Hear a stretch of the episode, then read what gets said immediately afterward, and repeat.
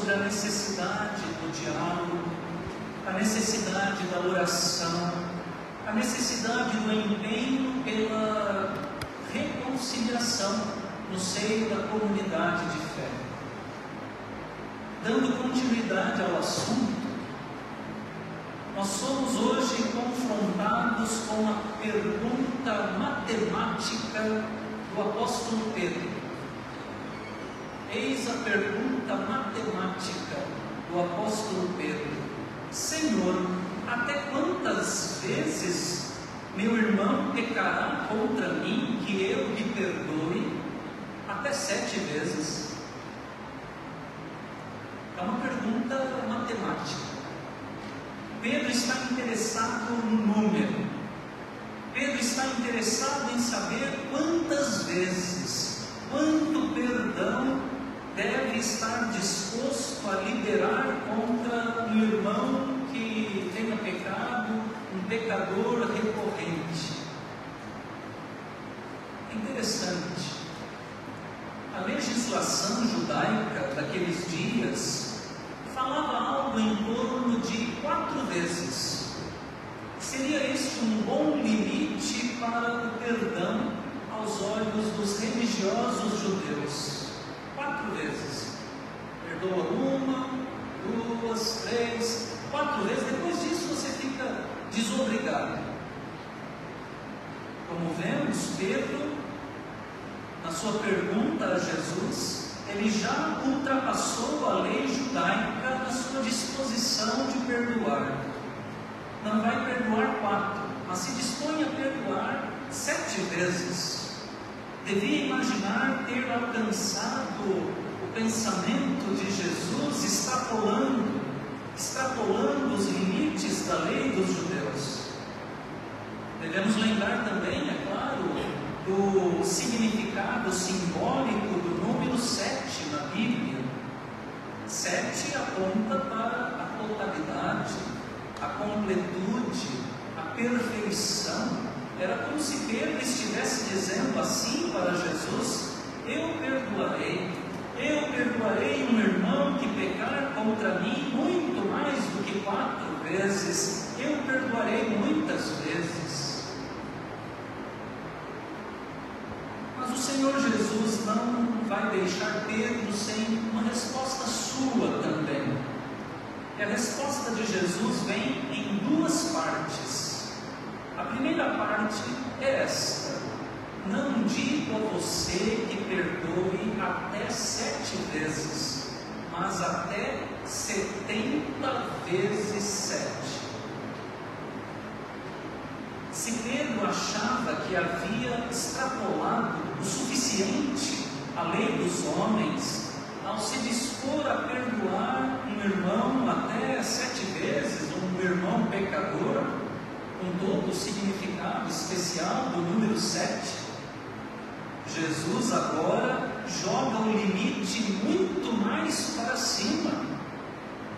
Àquela pergunta matemática de Pedro, Jesus oferece uma resposta igualmente matemática.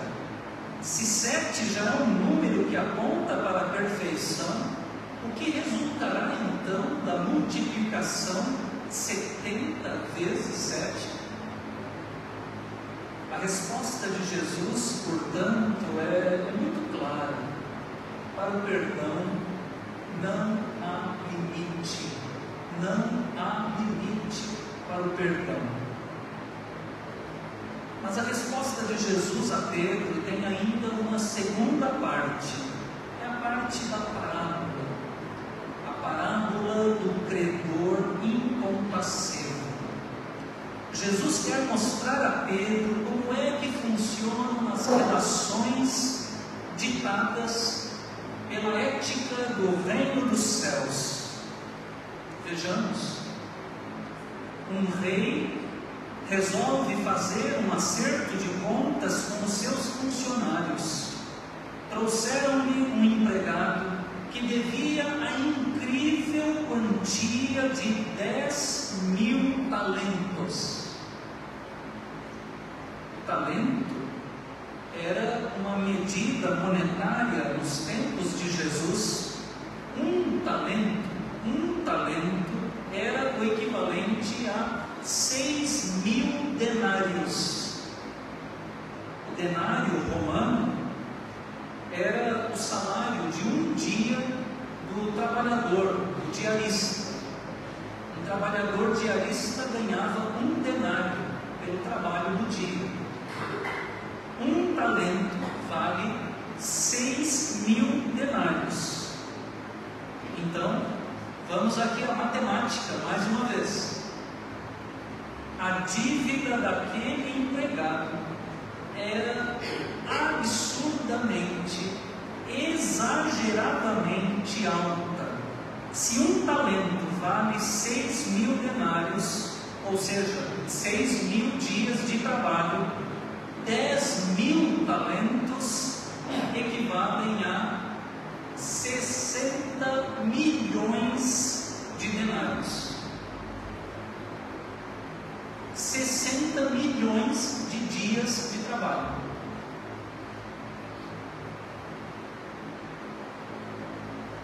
Uma dúvida.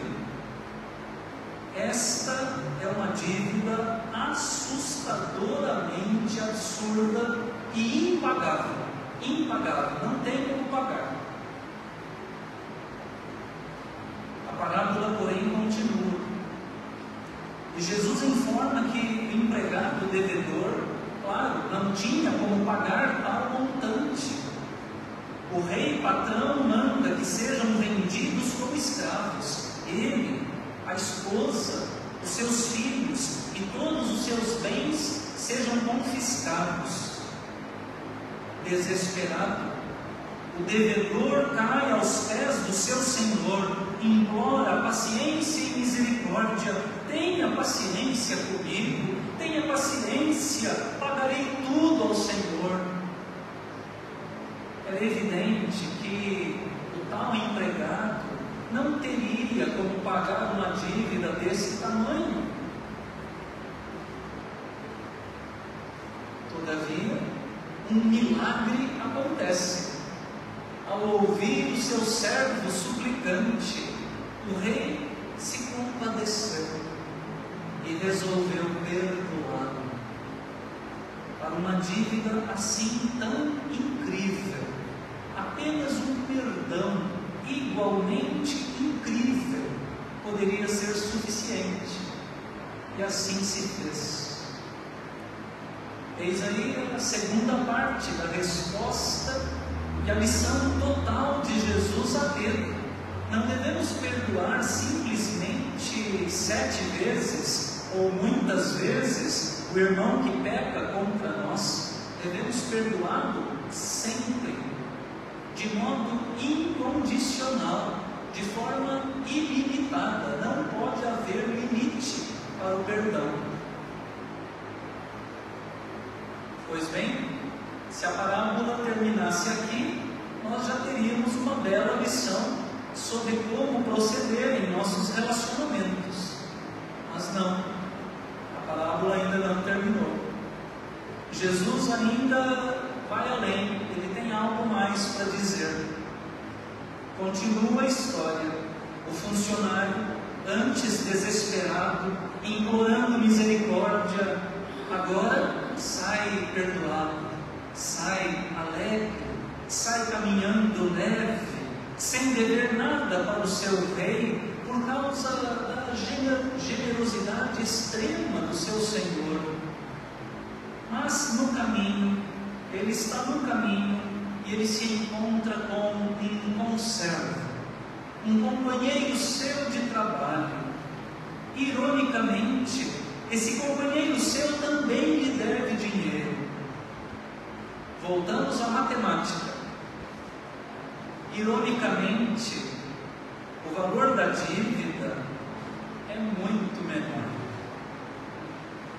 100 denários. Um denário é o salário de um diarista. Devemos comparar aqui com a quantia mencionada anteriormente: 10 mil talentos. Enquanto o servo daquele rei devia a ele 60 milhões de denários, esse seu companheiro que ele encontrou agora no caminho devia apenas 100. Apenas 100 denários. Não tem nem como comparar. Esse conservo deve infinitamente menos do que devia aquele servo do rei. A dívida do servo, o servo do rei, era uma dívida impagável, impossível de ser quitada. Mas a dívida do companheiro desse servo era muito menor. Era uma dívida é, realisticamente pagável.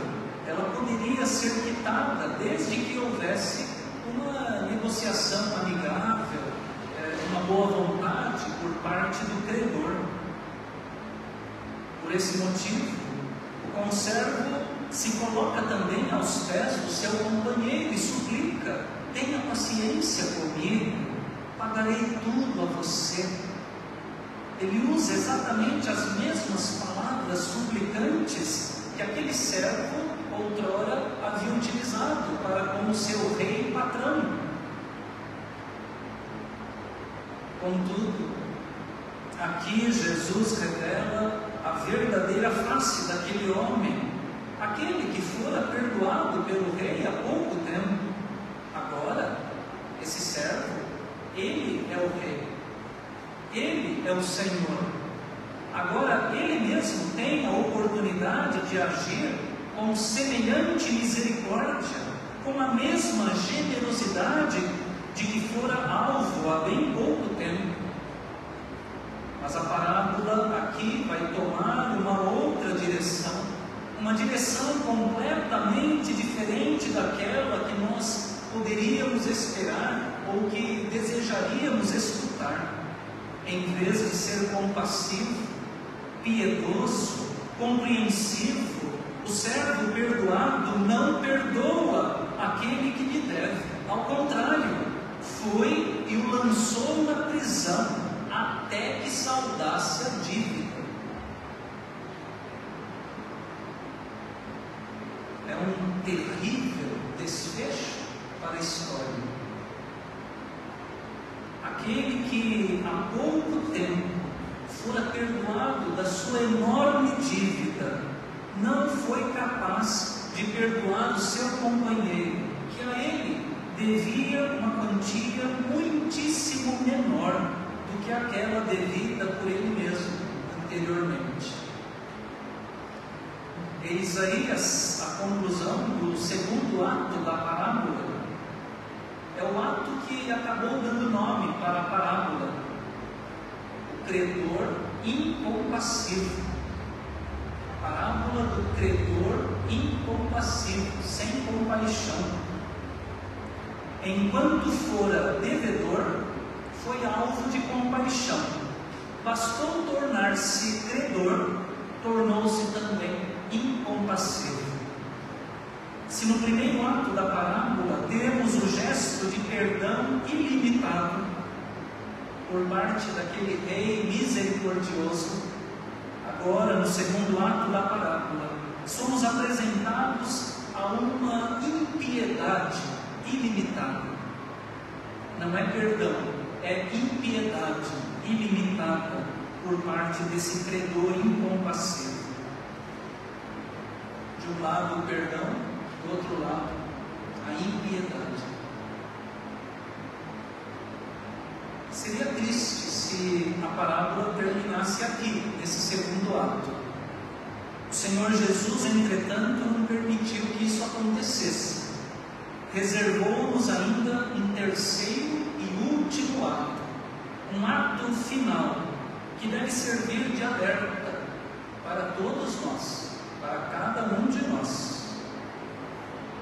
Outros companheiros daquele conservo ficam sabendo como credor incompassivo resolvera agir com ele, como foi malvado, como foi impiedoso, lançando-o na prisão. Aliás, é, a tradução de Almeida que nós utilizamos fala que eles ficaram tristes ou entristecidos. A tradução da nova linguagem de hoje diz que esses conservos ficaram revoltados com a atitude desse credor incompassível.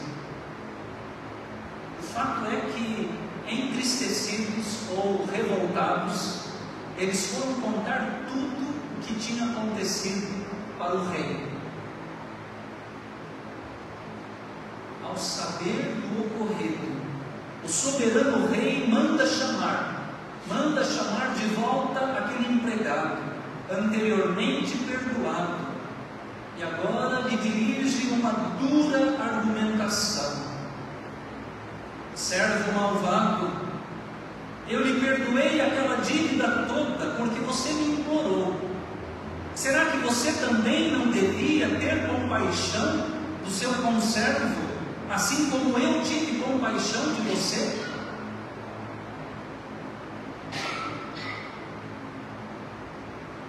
Não podemos deixar de notar a relação existente aqui na parábola de Jesus entre o perdão liberado pelo rei generoso e o perdão negado pelo servo malvado.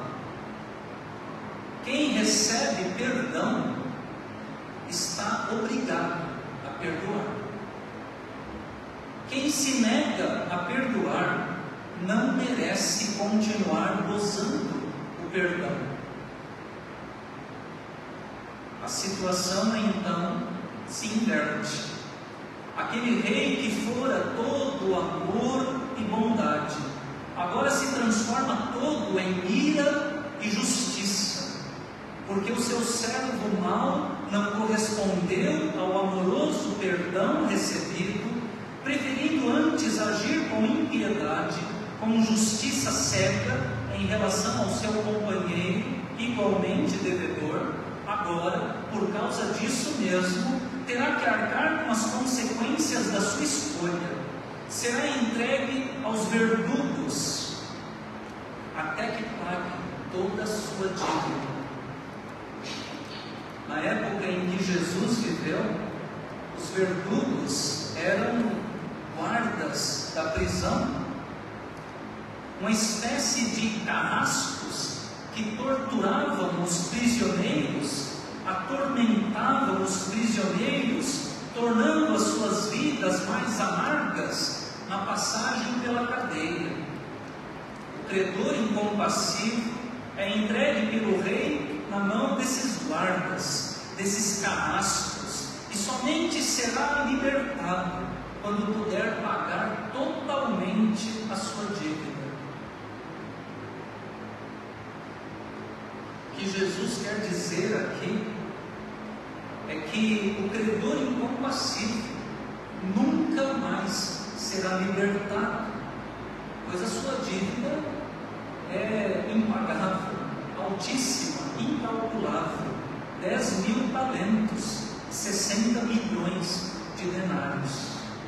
Em outras palavras, ficará na prisão até a morte, morte que virá pela velhice ou pelas torturas que serão realizadas por esses carrascos. Não deixa de ser trágico o final aqui dessa parábola contada por Jesus. Mas o Senhor, Ele direciona ainda mais uma palavra para Pedro, que foi quem lhe fez a pergunta inicial. E assim ele vai encerrar o assunto com mais uma palavra. Ele diz assim para Pedro, para fechar o tema a respeito do perdão: assim também o meu Pai, que está no céu, fará com vocês, se do íntimo não perdoarem cada um a seu irmão. Assim também o meu Pai que está no céu fará com vocês. Assim como para aqueles que não demonstram perdão ao seu semelhante, Deus reserva os carrascos, a prisão. Quem não perdoa fica no sofrimento, fica torturado, fica para sempre aprisionado. Aqueles que não são misericordiosos e, consequentemente, não correspondem ao perdão divino recebido através do sacrifício de Cristo na cruz do Calvário, estes ficarão privados do perdão divino para a sua enorme dívida de pecado, ficarão fora do reino dos céus, receberão a morte eterna. Assim encerra Jesus o seu ensinamento. Não devemos apenas simplesmente perdoar sete vezes ou muitas vezes o irmão que peca contra nós. Não, devemos perdoar sempre, de modo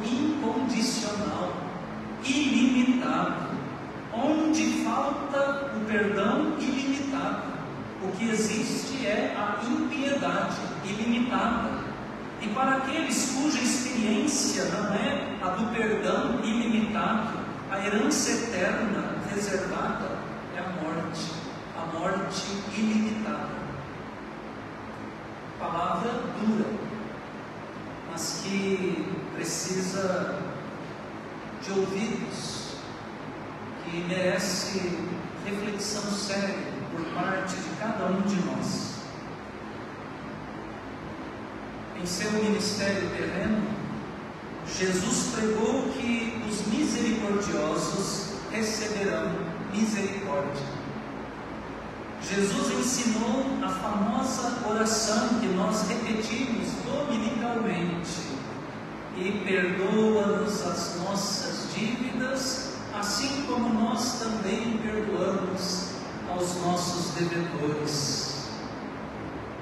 Somente o amor, a misericórdia e o perdão podem nos libertar dos verdugos, dos carrascos, da prisão e da morte. O colega pastor metodista, reverendo Luiz Carlos Ramos, em uma prédica para este domingo, uma prédica publicada lá na sua página na internet, ele menciona uma interessante comparação feita pelo filósofo alemão do século XIX, Arthur Schopenhauer. O reverendo Luiz Carlos Ramos escreve assim na sua prédica.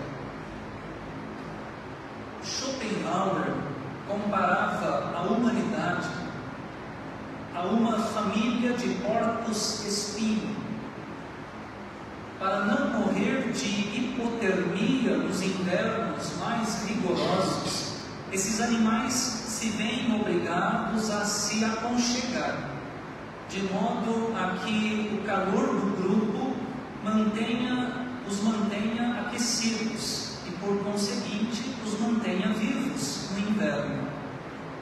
O dilema é que quanto mais intenso o frio, mais próximos os porcos espinho precisam ficar.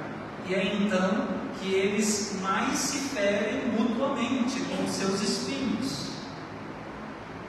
Para sobreviver, eles têm que aprender a conviver com as espetadas. Eles têm que aprender a suportar a dor, a conviver com as feridas causadas por seus congêneres. E fazem isso porque sabem que a outra alternativa, isto é, o isolamento, seria fatal.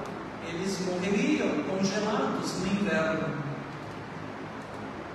assim também nós caminhamos como humanidade, nos espetando e nos perdoando, nos espetando nos perdoando, espetando e tornando a perdoar, setenta vezes sete e muito mais. A comparação do reverendo Luiz Carlos, seus comentários são muito bons, muito relevantes. Nós, seres humanos, somos como os porcos espinho no tempo do inverno. Podemos nos esquentar uns aos outros com a proximidade e a intimidade, mas também, e ao mesmo tempo, podemos nos ferir, nos espetar uns aos outros por causa da mesma proximidade e intimidade. Porcos espinho que somos, saibamos encontrar a melhor distância, a distância ótima para nos aquecermos sem nos ferirmos, a melhor maneira de estarmos com os nossos familiares, os nossos amigos, os nossos queridos, os nossos irmãos em Cristo, para estarmos juntos com eles, perto deles, gozando do seu calor, mas sem feri-los. E se porventura viermos a feri-los, a espetá-los com os nossos espinhos, que saibamos também pedir perdão. E se viermos a ser feridos por outros corpos espinhos, que saibamos também perdoá-los. É isso. A vida cristã é isso. Que haja perdão ilimitado em nossos lares, em nossos relacionamentos de amizade, em nossos ambientes de trabalho, em nossa igreja, em nossos relacionamentos em geral. Onde existe perdão ilimitado, existe também vida, vida ilimitada, vida eterna com Deus. Que o Senhor assim nos ajude.